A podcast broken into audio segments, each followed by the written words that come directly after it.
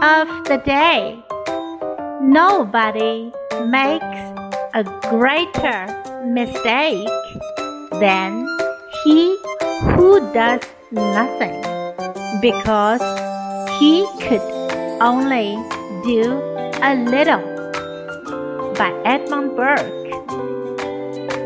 没有人比什么都不做的人犯的错误更大，因为他只能做一点点。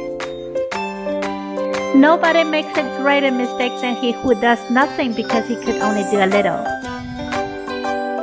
Word of the day Make a mistake. Make a mistake. 犯错误。